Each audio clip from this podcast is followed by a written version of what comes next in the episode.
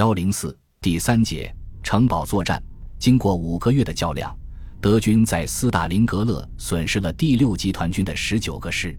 此后，德国东线部队在其他地方也是不断挨打，十分被动。甚至在一九四二年夏季攻势中，曾一度攻占的一直到高加索的这大片地区，在冬季的苦战中又被苏军夺了回去。在这一段时间里，只要气候容许。德国空军就去支援各处遇到困难的，有时甚至处于绝境的陆军，例如库班桥头堡的补给作战、顿涅茨河畔的防御战、米乌斯河战线，以及在哈尔科夫、库尔斯克、奥廖尔等地就是如此。一九四三年四月以后，战局一直没有进展。经过冬季战役，战线明显的僵持在两个地方，一个是苏军在库尔斯克向西突出的弧形战线。另一个是德军在奥廖尔向东突出的弧形战线，这两条弧形战线紧挨在一起。总参谋部在地图上看到这种阵势后，会自然而然地联想到双重夹击。德军可以从南北两路切断库尔斯克这个弧形战线，包围那里的苏军，而苏军大概也想对德军在奥廖尔的弧形战线发起类似的战役，于是。德苏两军都在为这场大规模的夹击战，也是苏联战场上最大的会战，积极进行准备。德方把这一战役称为城堡作战，他们对这一战役寄予了莫大的希望，企图打一场像1941年夏季那样的包围战，给占压倒优势的红军以毁灭性的打击。但是将军们认为，希特勒在决定进攻时间上过于谨慎。以至一九四三年六月无所作为的白白度过了。正当德国进攻部队无所事事的时候，苏方已完成进攻的准备工作。看来，无论哪一方都毫不怀疑对方的意图了。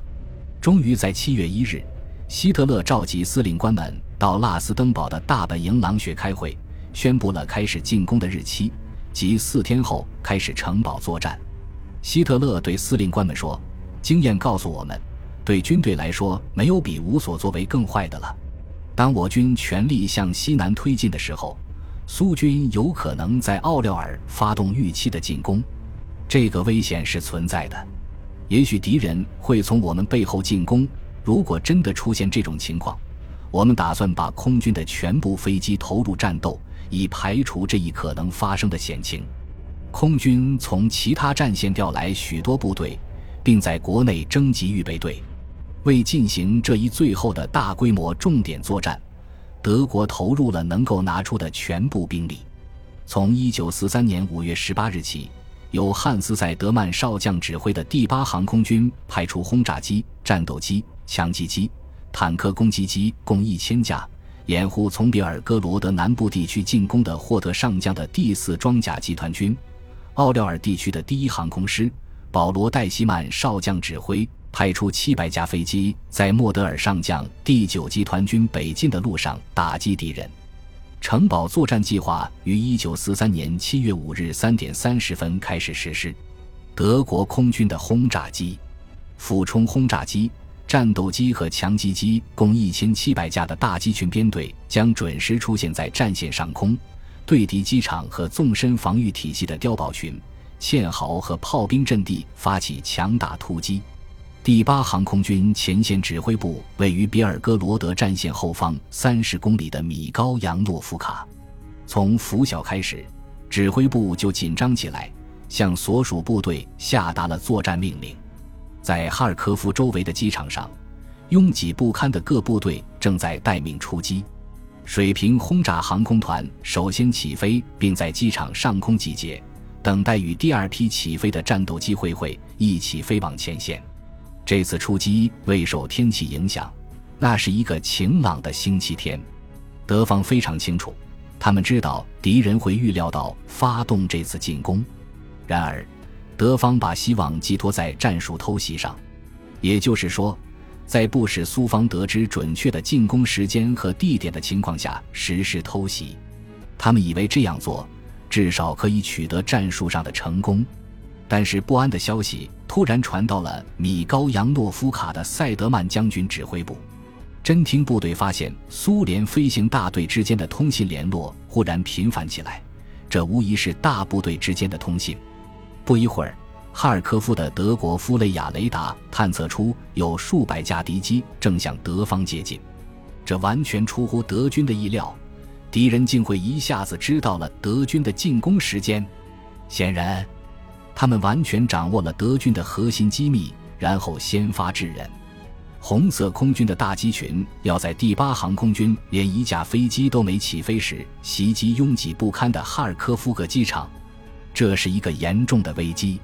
如果苏联空军能抢先几分钟进行攻击，那么基地上的飞机是毫无办法的，他们只好停在那里挨炸。到那时，德国企图扭转东部战局命运的那个孤注一掷的城堡作战计划就将完蛋。因为如果没有空军自始至终的支援，取得战争成功的希望是很渺茫的。正是在这种万分危急的时刻，才体现出德国战斗机飞行员的果敢。当接到放大机群编队接近米高扬诺夫卡的报告后，第五十二战斗航空团的飞机迅速滑上跑道，紧急升空截击敌人。在哈尔科夫机场，很快改变了原定起飞顺序。发动机轰轰炸响的已不再是轰炸机，而是第三乌德特战斗航空团的战斗机。他们越过轰炸机，抢光滑跑，飞上天空。塞德曼将军和在场的空军总参谋长耶顺内克刚喘口气，苏联飞机的密集编队就掠过前线指挥部上空，飞往哈尔科夫。这时，德国战斗机立即对苏机进行攻击。德国两个战斗航空团对四五百架苏联轰炸机、战斗机和强击机，于是展开了第二次世界大战中首屈一指的大空战。塞德曼回忆当时的情景时说道：“那真是少有的情景，到处都有飞机起火坠落。转眼间，苏方就损失了一百二十多架飞机，我方损失轻微，可以说大获全胜。”这是由于第八航空军在整个战斗空域夺取了制空权的结果。当苏联飞机到达哈尔科夫机场上空时，编队已非常稀疏，在那里他们又遭到对空炮火的射击。梅塞施米特式飞机这时不顾己方的猛烈炮火，紧紧咬住他们不放。因此，这些不断飞来的无所畏惧的苏联飞机的攻击完全没有奏效，炸弹投得很不集中。刚才还在担心会遭到彻底毁灭的德国轰炸机几乎没受什么损失，很快的相继飞往目标。就这样，这场非常果敢而又精心组织的苏联空中突袭就在最后几分钟内宣告失败。这是因为德国战斗机抢先了几分钟，他们在敌轰炸机到达之前首先发动了攻击。胜利和失败真是只有一步之差呀！城堡作战的首要目标是向库尔斯克湾区部的北部，特别是向南部苏联防线的纵深进行突击。俯冲轰炸机像战争初期闪击战时代那样，为我方坦克开辟杀向敌人战线的通道。然而，这毕竟已接近尾声。俯冲轰炸机和强击机每天只能出击六次。我们知道，最初的空袭对坦克部队突破敌人的防线非常重要。率领第一俯冲轰炸航空团团长普莱斯拉中校，第三大队的弗里德里希朗格上尉说：“这个航空团作为第一航空师的一翼，从奥廖尔起飞，空袭马洛阿尔汉戈尔斯克西部纵深几公里的苏军阵地。他们必须在那里打开一个缺口，以便莫德尔的装甲部队能够冲进去，充分发挥坦克在机动作战中的战术优势。但是。”苏军的抵抗非常顽强，他们与德军不同，已经做好了充分准备。第四装甲集团军夹击敌军的南翼，经过四天激战，向北推进了四十公里，他的整个右侧几乎完全暴露。